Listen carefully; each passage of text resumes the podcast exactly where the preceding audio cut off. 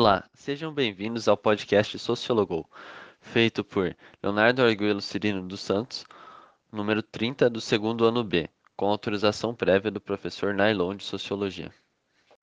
Hoje o tema será sobre a indústria cultural e a imagem que ela tenta nos vender diariamente, visando a aceitação social e status dentro de um grupo específico.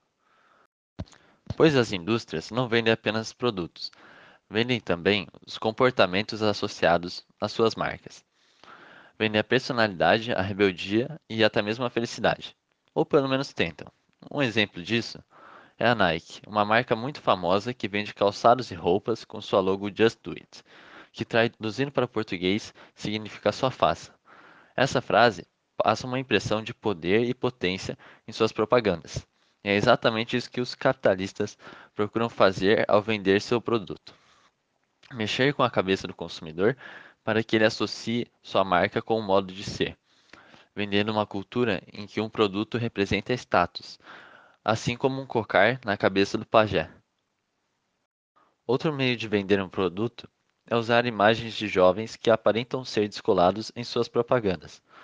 Uma estratégia muito utilizada até mesmo para marcas de cigarro, tabaco, entre outros.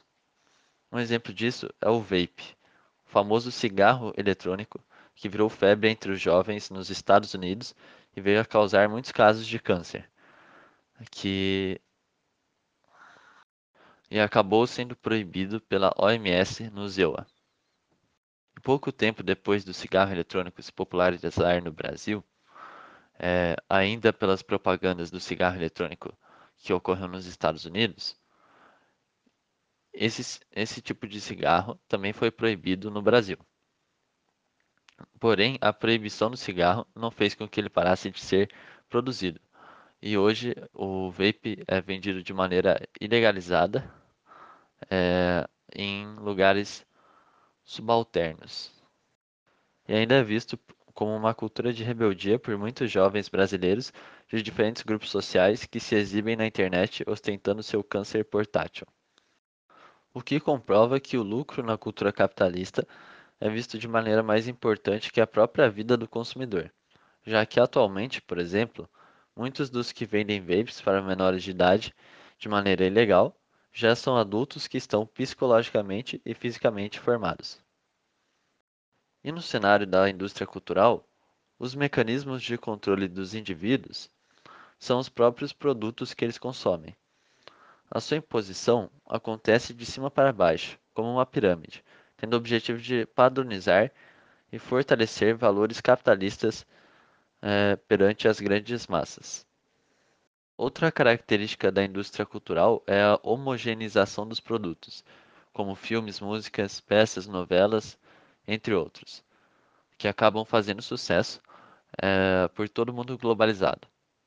O conceito de indústria cultural foi desenvolvido no século passado no Brasil, ou seja, de maneira tardia, e durante a década de 70 Vários pesquisadores passaram a se interessar pelo tema e estudar seus desdobramentos no país. E estudos comprovaram que a televisão no Brasil teve uma gigantesca influência sobre a sociedade brasileira e seu modo de pensar. Por isso também as fake news podem ser tão nocivas para o público brasileiro e outros públicos de diversos países em que as comunicações de massa são realmente influentes sobre o povo. Porém, a indústria cultural foi desenvolvida entre os séculos 19 e 20, segundo a história, e o conceito de indústria cultural apareceu devido ao Henry Ford. E o termo de indústria cultural também foi desenvolvido por Theodor Adorno e Max Horkheimer. O termo se refere à adaptação da produção em massa para o mundo artístico. Nesse cenário, um quadro pode ser reproduzido igualmente, mas com cores diferenciadas, técnica desenvolvida pela pop art. Ou seja, cada vez consumimos mais igual para nos distinguirmos do resto da população.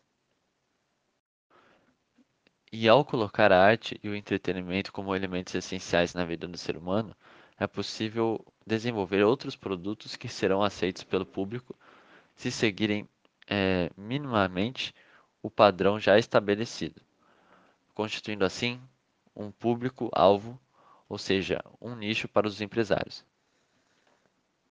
Enfim, esse foi o podcast Sociologou. Muito obrigado pela atenção e até mais.